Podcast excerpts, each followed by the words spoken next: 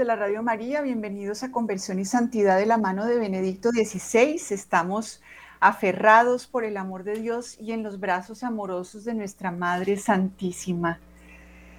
Espero que estén muy bien y preparados para beber de este maravilloso legado de nuestro Papa Benedicto XVI. Hoy el tema es la esclavitud de la apariencia el Papa venía hablando en este libro de Mirar a Cristo sobre el temor de Dios y pues que es el, el, principio de toda sabiduría. Y decía que, que hay algo que, que Jesús criticaba mucho y era el miedo de los judíos. En el Evangelio de San Juan el Señor lo presenta como ese miedo a la opinión, ese, esa esclavitud de lo, de lo que opinan de mí, de lo que creen de mí, de lo que piensan de mí, el llamado ¿qué dirán? Y fíjense que es una carga tremenda de nuestra cultura y una carga a veces por legado, familias enteras preocupadísimas de qué dirán. Y aquí el Papa eh, desarrolla este tema porque efectivamente ah, cuando no hay temor de Dios, cuando lo que nos importa no es qué es lo que Dios, cómo es que Dios me está mirando en este momento, qué es lo que está esperando de mí, cuál es el amor que me está dando para yo responder. Cuando desaparece de nuestra vista esa presencia de Dios en nuestra vida cotidiana y esa... Em, ese carisma social, ese, esa, ¿cómo se llama?, vocación fundamental de nosotros a la santidad, pues entonces la opinión empieza a tener gran poder sobre nosotros. Y el Papa pues nos dice cómo eh, pues el temor de Dios nos pone siempre en relación con Dios y cuando no existe esa relación el hombre se aísla y dice el Papa, un hombre aislado, es decir, un hombre que no tiene fe, es decir, que no ve que todos los méritos de Cristo son míos, que un día a la vez Dios me da todo lo que yo necesito, todas las cualidades que necesito, porque no es solamente los bienes materiales, sino son los bienes espirituales, los bienes morales. Dios es el que nos comparte día a día las cualidades que necesitamos. Pero nosotros por el pecado no nos vemos, no nos vemos en relación con Dios, no nos consideramos en relación con Dios, sino que nos vemos aislados, como si, como yo soy la que soy, yo soy Ana María y tú eres tú y yo soy yo y Dios está allá y me ve y yo estoy acá con todas estas obras que tengo que realizar con esta, toda esta bondad que tengo que lograr, estoy aislada, estoy separada. Esa es la primera ilusión del pecado original, es lo que yo llamo el trauma original, porque no es verdad. No estamos separados de Dios ni los unos de los otros. Pero eso es lo que nuestros sentidos nos muestran Y esa es como esa fuerza de gravedad del pecado original, de la concupiscencia, le llama el catecismo, es una palabra como extraña, pero hay tres concupiscencias. La primera de ellas, el placer de los sentidos. Y los sentidos nos muestran eso. Estoy aislada, estoy, yo soy la que soy. Y el hombre aislado se crea una imagen de sí mismo. Se crea una apariencia mediante la cual quiere afirmarse ante la opinión de los otros. La afirmación del yo más allá de toda razón es la tercera concupiscencia. Y el deseo de acumular. Entonces yo soy esto, esta, es mi personalidad, em, yo me afirmo, dice el Papa, a través de esta apariencia queremos afirmarnos ante la opinión de los demás y proteger, queremos proteger esta apariencia. Entonces, eh, y, la gente, es decir, esta enfermedad de todos, porque pues claro, como todos caímos en el pecado original, todos mentira, todos tenemos la herencia de una naturaleza caída que cree en lo que nos muestran los sentidos y los sentidos nos muestran que estamos todos separados los unos de los otros, allá estás tú, allá está yo, hasta Dios, estamos todos separados. Entonces nos creamos esta apariencia, esta imagen, ¿quién soy? No, pues es que tú eres tan querida, tan, ay, esta persona tan increíble, tan decente, tan culta. Ay, esta otra tan mal geniada, tan amargada. Ay, tú tan criticón. ¿No? Nos vamos formando esta apariencia desde la isla esta apariencia dice de nosotros, ¿no? Entonces, no, no, no, yo no soy amargada, yo soy tan adorada, tan querida y tan feliz, yo quiero ser tan positiva. Entonces, nos vamos, vamos como tejiendo esta apariencia como mejor nos resulte, como mejor opinión recibamos de los demás. Y así crecemos exiliando algunas partes de nosotros, y, volviendo gigantescas otras, ¿no? Entonces, en, este, en esta apariencia de este mundo, en, este, en esta dictadura de lo falso, de la apariencia, entonces tener partes que dicen no y que ponen límites, entonces eso no, no, no, eso es tan feo. No, yo tengo que decir a todos sí, tengo que siempre servir a los demás, eh, ¿no? Vamos creando esta apariencia porque finalmente lo que el ser humano, como estamos hechos para el amor, para esta seguridad del amor, para este confiarnos en el amor, entonces como, como nuestros sentidos no nos dicen que el amor de Dios ya es algo seguro, que nos llega en todo momento, sino que lo que nos dice es, no, en este mundo tienes que ganarte el amor, tienes que cumplir unos requisitos. Entonces vamos configurando esta apariencia, vamos eh, construyéndola, la protegemos y también nos inclinamos ante la apariencia del otro. Entonces, vivimos en este mundo en donde no todos somos iguales de buenos, porque finalmente Dios cuando somos concebidos, Él crea nuestro espíritu con todas las cualidades innatas de relación que el espíritu tiene y el Espíritu une, nos une a nosotros con Dios y nos hace partícipes de todo lo que Dios nos quiere eh, entregar, con todo lo que Él nos quiere adornar, como en el Apocalipsis, ¿no? Esta mujer vestida de sol, así somos cada uno de nosotros, pero eso no es lo que nuestros sentidos nos muestran. Nosotros tenemos que ponernos cosas para brillar. Entonces nos ponemos plata, nos ponemos profesión, nos ponemos inteligencia, nos ponemos eh, joyas, nos ponemos maquillaje, nos ponemos una cantidad de cosas para ganarnos ese amor, esa limosna de amor que el mundo nos da, porque el mundo premia solo ciertas apariencias. Entonces creemos en este mundo mentiroso en donde unos son mejores que otros y unos son más importantes que otros y unos son más buenos y otros son malos, ¿cierto? Y entonces la verdad de que en realidad delante de Dios somos todos iguales, todos somos mendigos del amor de Dios, todos somos mendigos y necesitados y dependientes del maná de cada día. No, esto no lo vemos, no, yo poseo, yo poseo estas cualidades, estas son mías y yo soy más inteligente. Ay, ¿cómo eres inteligente? No, qué, qué coeficiente intelectual qué habilidades, qué características, qué pilera. Y empezamos a vivir en este mundo de los mejores y los peores y los más inteligentes y los menos inteligentes y los, y los de un eh, temperamento más bonito, un temperamento más difícil y un temperamento, ¿no? Y lo peor es que la verdad, esta verdad de, de quiénes somos delante de Dios está lejos. Eso no es lo que yo tengo todos los días delante de mi plato.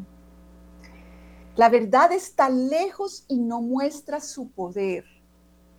Eso que Dios piensa de mí, eso no tengo ni idea. A mí qué me importa lo que tú estás pensando de mí ahorita que estoy haciendo este programa. Si te está gustando, si te parece chévere. No, eso es lo que nos importa. ¿Qué estás opinando? ¿Cómo me estás viendo? ¿Cómo me estás mirando? La opinión de los hombres existe y es un poder dominante, porque eso es lo que yo veo, el poder de los hombres, el poder de los que me están viendo, de los que me están juzgando, de los que están opinando. Y se nos juzga según esa opinión. Nosotros los seres humanos, desafortunadamente, tal vez por la tercera concupiscencia, creemos que podemos juzgar quién es mejor, quién es peor, quién está más cerca de Dios, quién está más lejos. Juzgamos según esa opinión. Entonces, ¿qué pasa? Que el ser humano tiene más miedo de la cercana apariencia del humano poder de la opinión que de la lejana luz de la verdad. ¿Qué dirán? ¿Qué opina mi hijo de mí? ¿Qué opina mi mamá? ¿Qué opina mi papá? ¿Qué opinan mis hermanos? ¿Qué opinan mis tíos? Porque desde que estás chiquito, esto tiene poder. Tiene poder en cómo te ves. Es más, en la imagen de Dios. Creemos, como dice en la parábola de los talentos, el, el último que recibe un talento y que lo entierra. Me impresionan esas palabras que dice, como tú eres un hombre duro, que recoge donde no ha sembrado. Así es el ser humano. Nosotros somos duros y queremos que todo sea perfecto. Eh, y creemos que así es Dios. Hay personas cuya imagen de Dios es esa. Tienen miedo de Dios, pero no un temor de no ofenderlo, de que su amor, de no rechazar su amor, de no dejar de ver su presencia, de no confiar en Él. Eso no nos da miedo. Creemos que Dios es así. Entonces tenemos miedo de la cercana apariencia del humano poder de la opinión y nos doblegamos al poder de la opinión. Nos da miedo, nos da ansiedad, nos da estrés. Vivimos pendientes de los resultados de lo que hacemos porque es que nos van a juzgar, van a opinar y tenemos terror de que opinen mal. Entonces nos doblegamos desde que amanece al poder de la opinión, convirtiéndonos en su aliado, en uno de sus portadores. Entonces nos reunimos y a despotricar del prójimo. ¿Si viste? ¿Si viste cómo estaba la señora con el niño y cómo le habló? ¡Qué horror! Entonces nos volvemos aliados del poder de la opinión y vamos a misa, y, pero no nos confesamos de eso, de los pecados de la lengua. Los invito a leer los pecados de la lengua en el Catecismo de la Iglesia Católica. Cómo incluso podemos hacer, cometer pecado mortal con los pecados de la lengua. Pero no, nosotros no somos aliados del poder de la opinión, somos portadores del poder de la opinión y así nos hacemos esclavos de la apariencia. Si en algún momento ha empezado a confiar en ella, el ser humano. Si en algún momento hemos empezado a confiar en que eso tiene peso, es importante, tengo que servirle, tengo que construirlo, entonces, después no tendrá más remedio que seguirla paso a paso. Y se lo transmitimos a nuestros niños, ¿no? Los niños son los que reciben toda esta presión de sacar la mejor calificación, de ser el mejor portado. Si he tenido una mala opinión de mí, quiero que con, que con mis hijos se me arregle. Entonces, lo que logré conmigo, quiero lograrlo con ellos. Y entonces ya no podemos romper la red de la deformación común. En eso es lo que vivimos, en una red de la deformación común. En sus acciones, el ser humano ya no se orienta según la realidad, sino según las presumibles reacciones de los otros. Pero entonces, ¿cómo se lo digo? ¿Cómo se lo digo para que no me diga no? ¿Cómo se lo explico para que no crea que soy una mala persona? ¿Mm? Estamos pensando constantemente, nuestro hombre viejo, en las posibles reacciones de los otros. Y estamos piense y piense y piense. Es que mira cómo me miró. ¿Y cómo hago? ¿Se lo digo? ¿No se lo digo? Pero es que le explico, pero es que por qué, pero es que tengo que justificarme, pero es que por qué pensó eso de mí. Se llega así a un dominio de la opinión, de lo falso. se convierte en una religión, en un echarle incienso a la opinión de los demás. No dormimos pensando en cómo quedamos de mal. De este modo, toda la vida de una sociedad, las decisiones políticas y personales pueden basarse en una dictadura de lo falso. Porque es mentira que yo soy mejor persona porque tengo, un, coeficiente intelectual más alto o porque soy más bonita, o porque tengo más seguidores, o porque a mí sí, sí me pareció la Virgen, o porque yo sí conozco el catecismo, o porque yo soy católica. Eso es pura mentira. Dios a cada quien le da sus gracias y cada quien le responde según lo recibido y no tenemos ni idea quién está respondiéndole a Dios, pero queremos poder saber y juzgar desde ahí y sentirnos seguros porque es que yo sí soy buena. Entonces la dictadura de lo falso, de la forma como las cosas se representan y se refieren en lugar de la misma realidad.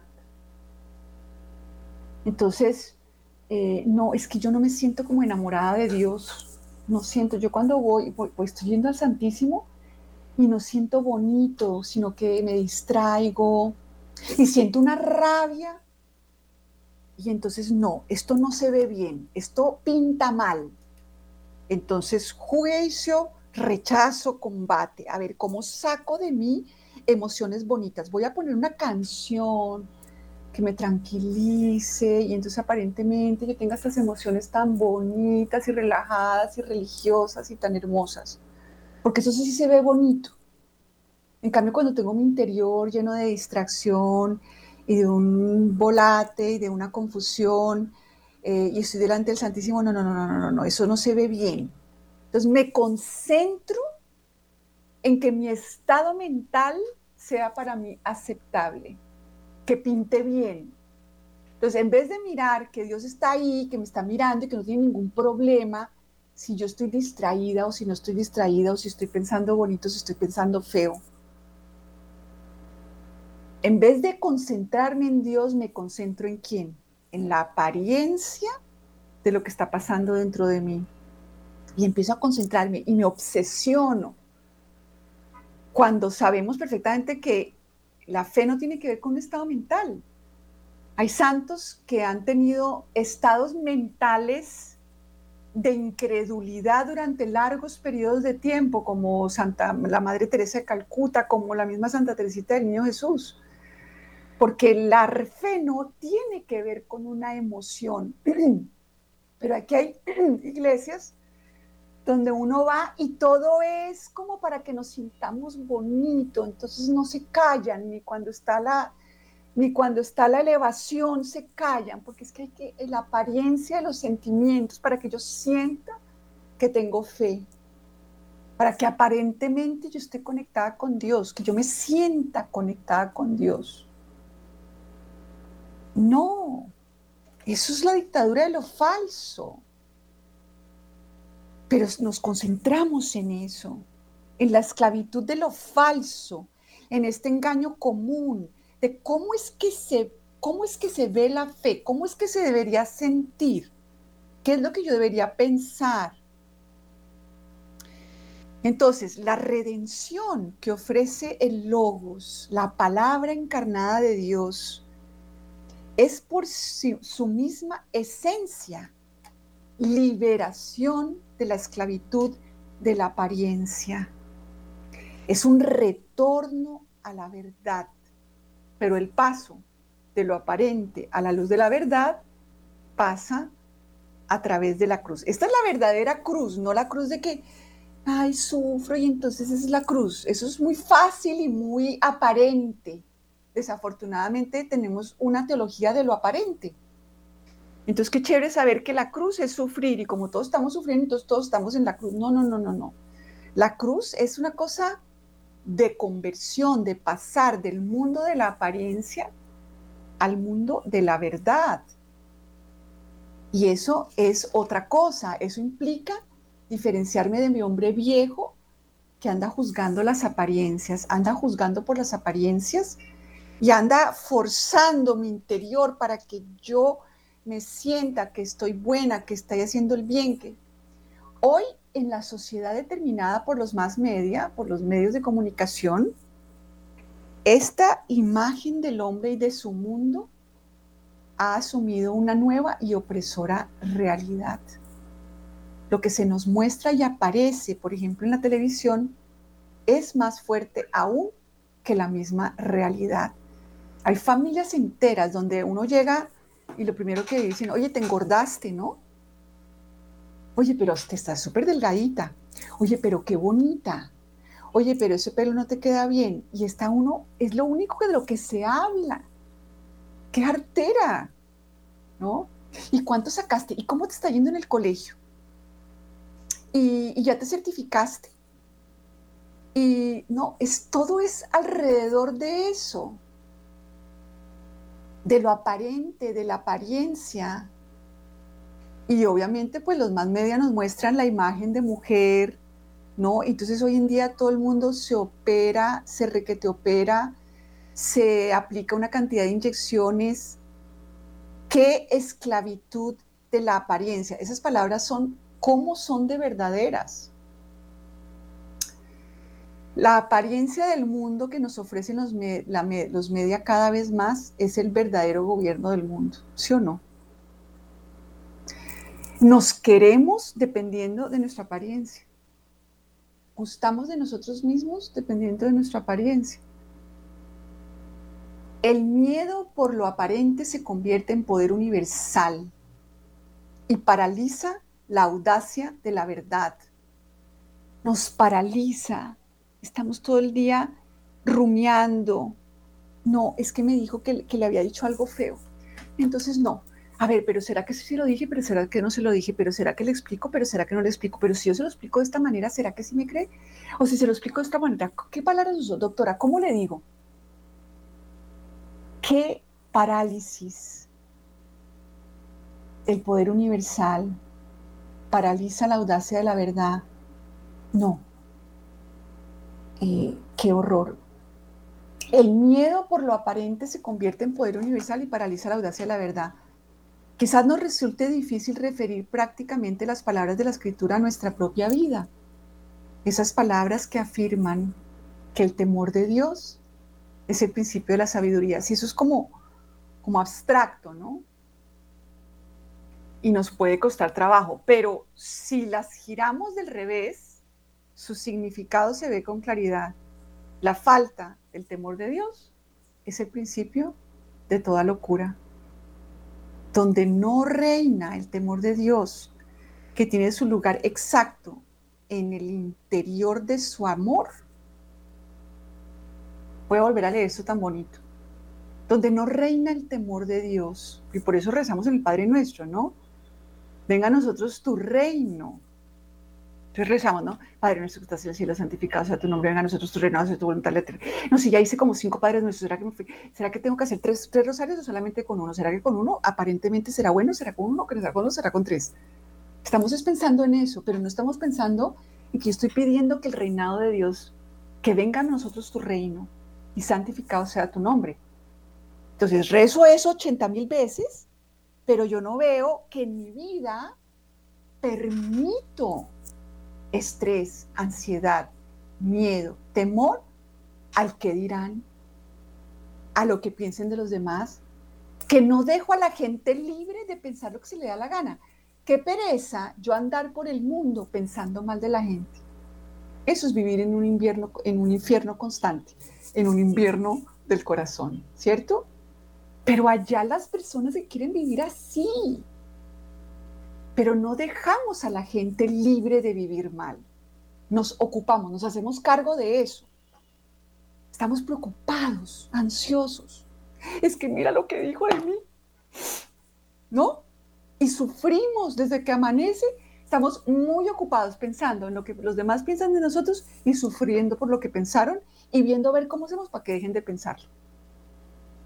La gente tiene derecho a vivir mal, no conmigo, pero la gente tiene derecho a pensar mal de mí. Pobre alma en pena, que vayan con su director espiritual o con su terapeuta y vean a ver cómo se curan de ese infiernito que llevan por dentro. ¿De qué me debo ocupar yo? Del temor de Dios. De que a mí la apariencia y el dominio de la opinión no reine sobre mi vida. Y si reina, pues me voy y me confieso. Porque no lo permito, no me acostumbro. Estamos acostumbrados a vivir llenos de ansiedad, miedo nervios y estrés y nos parece normal y no nos confesamos de eso. Ah, porque es que como yo no maté a nadie y como yo no ando con la mujer del prójimo, entonces yo ya la hice, pero despotrico el vecino desde acá amanece. Entonces, donde no reina el temor de Dios, que tiene su lugar exacto en el interior de su amor, en el interior de su amor. Por eso vamos a misa, porque Dios ha, querido incorporarnos en, esa, en ese diálogo y en esa comunicación de amor trinitario, en donde todo lo del Padre es del Hijo y todo lo del Hijo es del Padre, y donde no hay gente aislada viendo a ver quién es mejor, compitiendo, a ver el padre compitiendo con el hijo, a ver quién apareció mejor.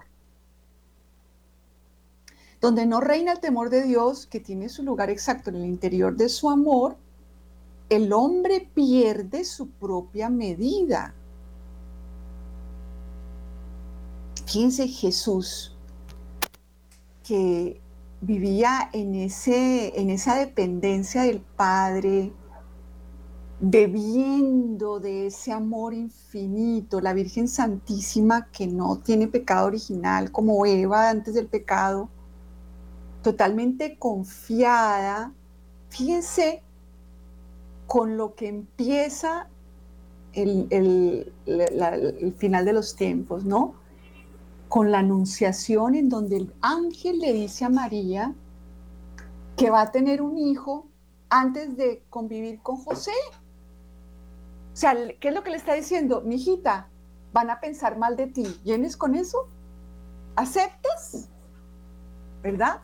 Porque es que la gente es así. O sea, ella quedó embarazada de Jesús antes de estar con, José. Y José, pues muy decentemente la repudia en secreto y luego el ángel se le aparece y le dice, no, mijito, no te preocupes que, que, no, que no te fue infiel. Pero la apariencia dejaba muy mal a María. Y Dios, fíjese que no le quita esa prueba. hubiera podido, después de casadita con Jesús, aparecérsele a los dos y decirles, oigan, ustedes pareja, quieren, van a tener a, Jesús. No, es antes de casada. Y ustedes no creen que la gente hizo las cuentas. A ver, un minutico, un minutico. Jesús nació en diciembre, un minutico, pero, ah, no me siete meses. Uy, siete meses, no. Y ustedes saben que en esa época las mujeres las apedreaban por adúlteras. ¿Y qué es lo que dice María? Sí, fiat. Pero no pensamos en eso, en que la primera propuesta del ángel es, vas a quedar mal, mijita, ¿vas para esa? ¿Se imaginan a María con temor de, de los hombres?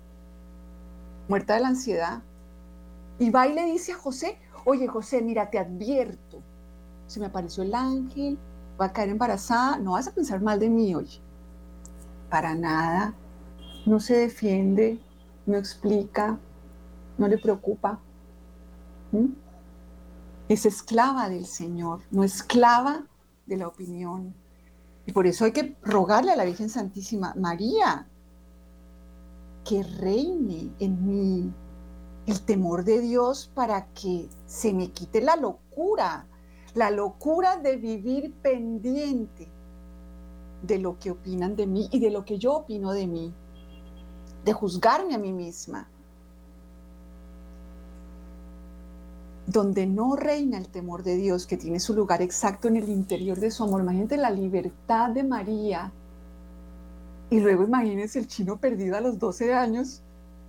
O sea, ¿qué, ¿qué, clase de papá se les pierde un niño a los 12 años en el templo? ¿Qué es esto? ¿Qué familia tan disfuncional?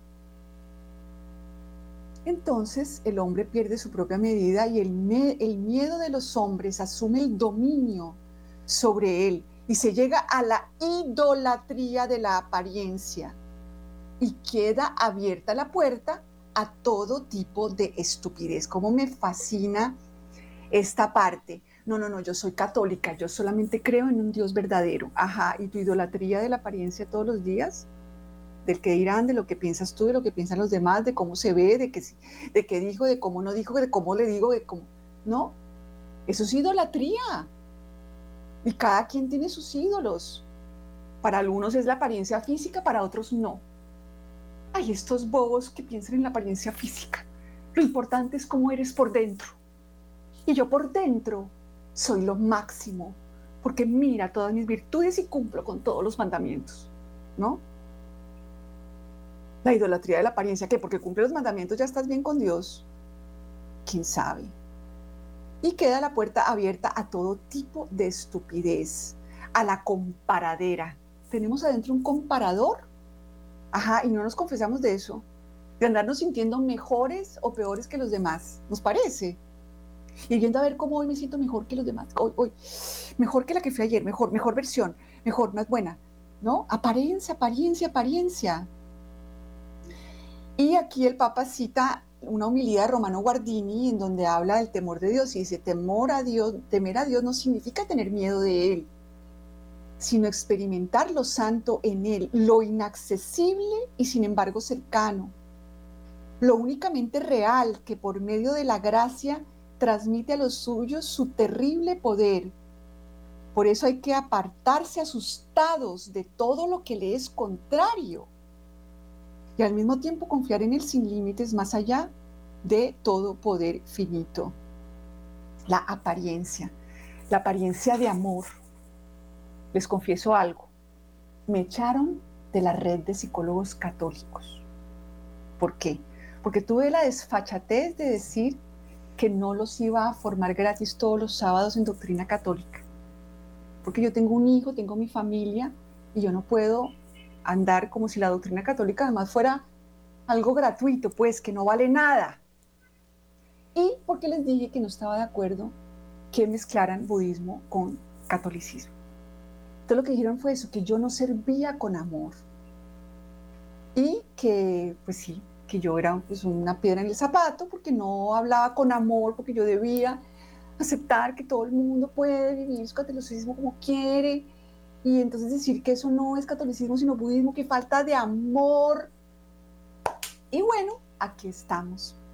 Aquí estamos dejando a la gente libre de vivir mal de pensar mal de mí, eso sí tendrán ellos el problema. Yo no compasión por el ser humano que juzga por la apariencia y se priva con eso de la gracia de Dios y excluye a los demás seres humanos porque se cree mejor. Eso para mí es vivir en el infierno aquí en la tierra, aunque comulgues todos los domingos. Bueno, queridos oyentes, los invito a, participar en este tema de hoy sobre la esclavitud de la apariencia, llamando en Bogotá al 601 7460091 en Bogotá o al celular pueden enviarnos sus mensajes de voz y de texto al 319 765 0646.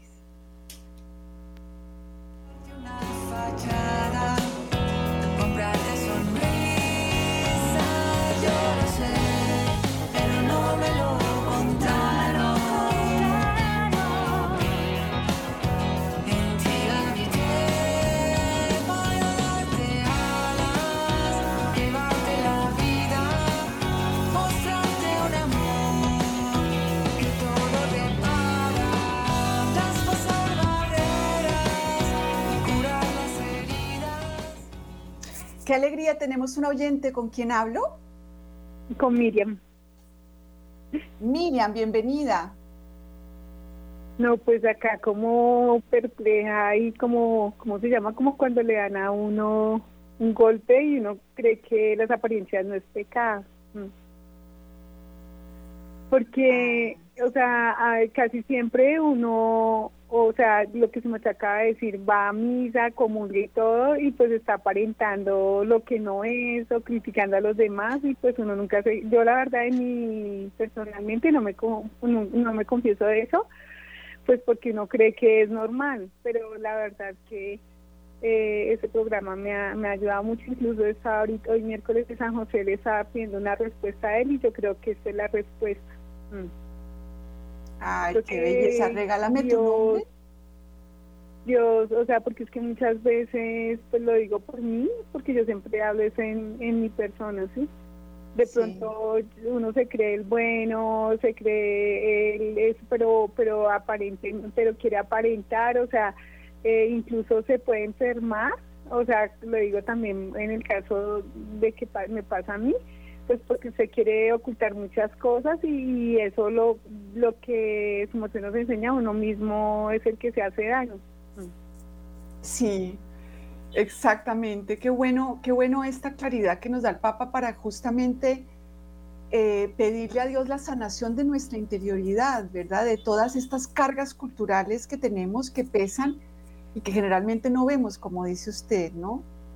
Que son como invisibles, pero nos atormentan yo comprendí todo, sino, bueno, uno ya cuando descubre, pues con lo que dice el Papa Benedicto XVI, es, mejor dicho, yo lo tengo aquí al frente mío porque Radio María me dieron una vez un cuadro y lo tengo ahí, siempre hablo con él, lo miro a él, ¿sí? Entonces, porque aparentar siempre las cosas eh, nos lleva en el fondo a tener muchos pecados, lo que decía que ahorita, ¿cierto?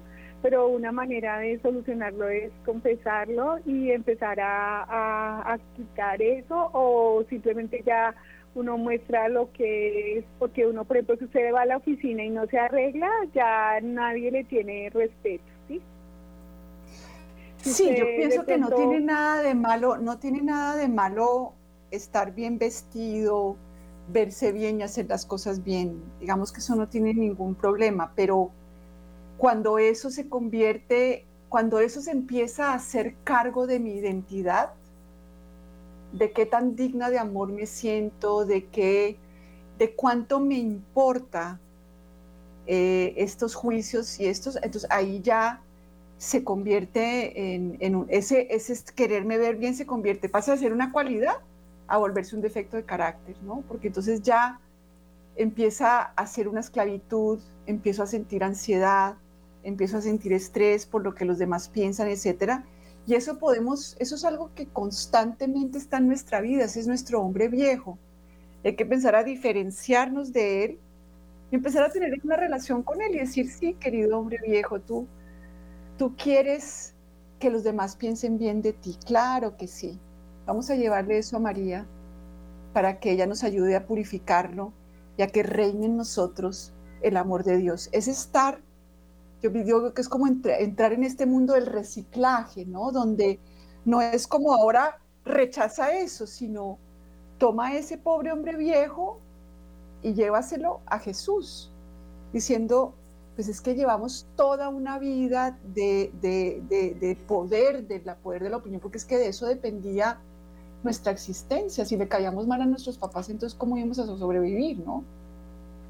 Entonces es una cosa que pesa mucho, a veces se necesita también trabajo terapéutico, pero sobre todo empezar a ser conscientes de todas esas partes de mí que tienen una fobia a quedar mal, que tienen una, un aferramiento a lo que los demás piensan de mí. Ahí ya puedo yo llevar a mi pobre hombre viejo enfermo y empezar a pedirle a Jesús que me sane, ¿verdad? Que, me sane de, de, esa, de esa. Vamos a recibir otro oyente. Buenos días, ¿con quién hablo? Ana María Carrizosa, buenos días. El Señor y la Virgen me la acompaña usted siempre, siempre. Oye, qué analgésico. Eh, sus palabras y sus programas siempre son espectaculares, son un bálsamo. Dentro de los programas que tiene Radio María, es característico de su, de su naturalidad como habla frente a este tema de hoy me dio la aspirina, mejor dicho, eh, me, ha, dado un bálsamo usted para seguir en el camino de la vida con amor, con fe, con esperanza y alegría. Ana María, Dios te bendiga. Ay, muchas gracias. Sí, es lo que, lo que quiero, ¿no? Que muchísimas gracias a este oyente, qué lindas palabras, me encomiendo a sus oraciones y me alegro que este legado del Papa Benedicto le llegue al corazón y lo sane como, como también me sana a mí. Me alegra mucho poderlo compartir. Un abrazo y muchas bendiciones. Voy a recibir otro oyente. Buenos días. ¿Con quién hablo? Aló, muy buenos días. Buenos días. ¿Con quién hablo? Hola, con Gloria. Gloria, bienvenida. Cuéntenos. Muy buenos días. Y pues para agradecerles primero que todo, porque es que esa universidad nadie la tiene ni porque sea en el norte ni nada. Entonces le agradezco al padre Germán y a todos los que contribuyen a esa universidad tan linda, tan, mejor dicho, es que es la Universidad de María. Entonces, eh, yo pues quería comentarle algo y que yo peco mucho, mucho en ese sentido y, y siempre me confieso de lo mismo y vuelvo a caer y es una manía tan grande y yo quisiera pues desterrarla de mi ser, pero me cuesta trabajo, yo soy muy criticona y muy, eh, me, no sé, todo me parece mal en los demás y yo sé que yo soy peor, pero caigo en esa otra, otra vez y otra vez, entonces yo pues les pido oraciones, por favor, para que eh, yo no siga cayendo en lo mismo. Tan linda, yo, yo pienso que a veces, más lo digo yo lo digo por mi, por mi propia vida y por mi experiencia, eh, a veces esas partes de nosotros que critican lo hacen para em, como nivelar un gran dolor de, de no haber sido uno, de no sentirse suficiente buena persona. O sea, estas partes de nosotros que critican lo que hacen es como hacernos por un momento sentirnos mejor que, ¿cierto? Y eso cae muy bien cuando hay cuando hay personas muy heridas. Si yo me siento segura de mí misma, si yo no estoy acomplejada, si yo no siento que, si yo nunca me he sentido peor que, mis partes internas, mi hombre viejo no necesita andar criticando. Yo siento que la crítica es una manera de, de hacerse cargo de heridas no sanadas.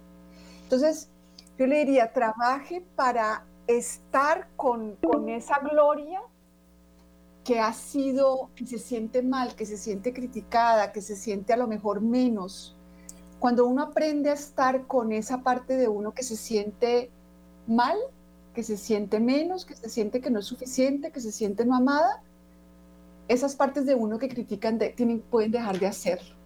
Yo pienso que, que, siempre que hay ese tipo de comportamiento es porque hay muchas heridas sin sanar.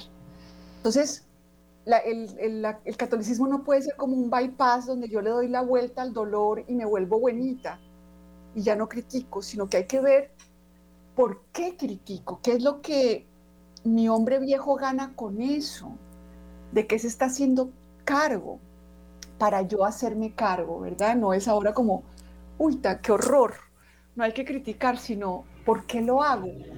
Yo, por ejemplo, en mi, inicio de vida, eh, digamos, de conversión y eso, eh, yo en una persona supremamente intelectual, que usé el catolicismo para, para tener algún sentido de que era buena, porque era tal lo mala que me sentía, lo mala que me hacían sentir, que fue mi manera como de, de poderme aceptar.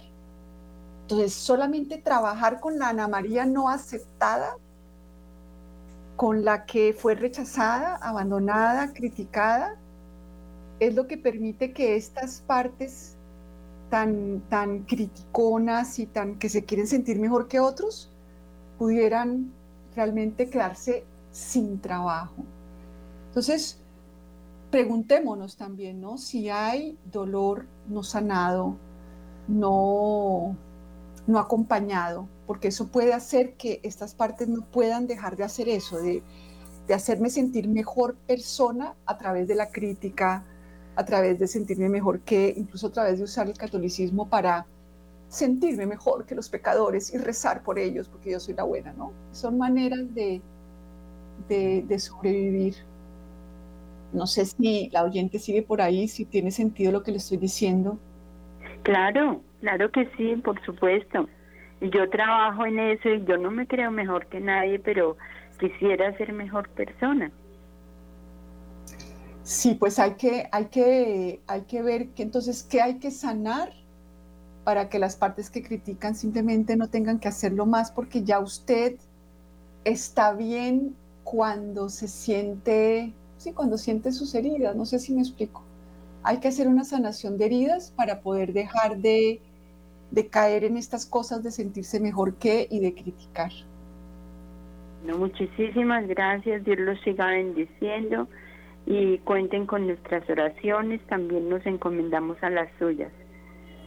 Ay, muchísimas gracias, muchísimas gracias. Tenemos algunos minuticos, los invito a llamarlos al 601-746-0091 o a enviarnos sus mensajes de voz y de texto al 319-765-0646.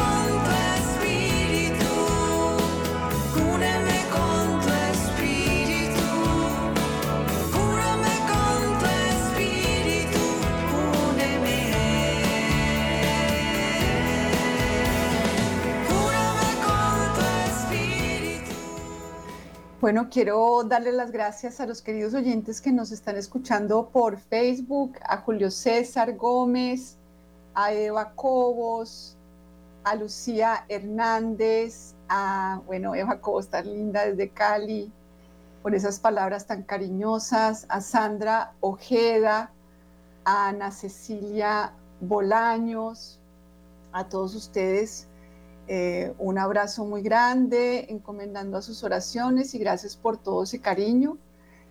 Eh, y bueno, pues pidámosle a nuestra Madre Santísima esa verdadera libertad de los hijos de Dios, que nos ayude a avanzar y a pasar de ese mundo de la apariencia al mundo de la verdad y saber que el amor de Dios no, no nos abandonó, incluso eh, al vernos así, al borde del camino, destrozados, maltratados como muertos. Para Dios no hay ningún impedimento y su amor es gratuito.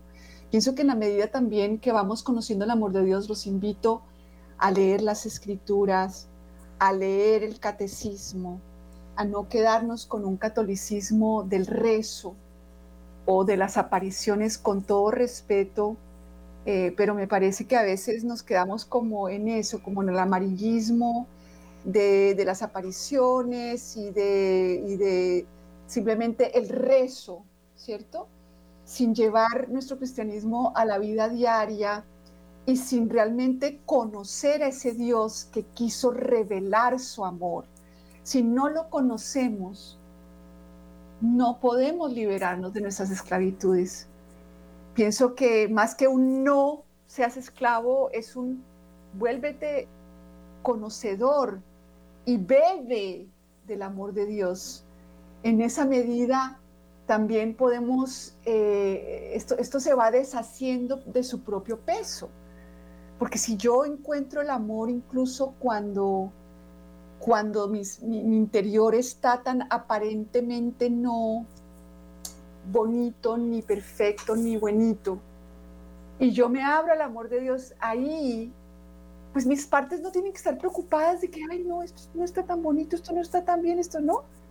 Porque yo empiezo realmente a, a, tener contacto con el Dios verdadero, ¿cierto? Esto es lo que puede realmente ir, irnos llevando a que estas esclavitudes empiecen a deshacerse por su propio peso. Pidámosle esto a nuestra Madre Santísima. Les agradezco a todos los que están aquí con nosotros, a todos los que escuchan este programa, a, a todos los que participaron. Encomiendo, como siempre, a sus oraciones y Dios mediante nos encontramos en otra oportunidad y quedamos, como siempre, con María, Madre de nuestra conversión.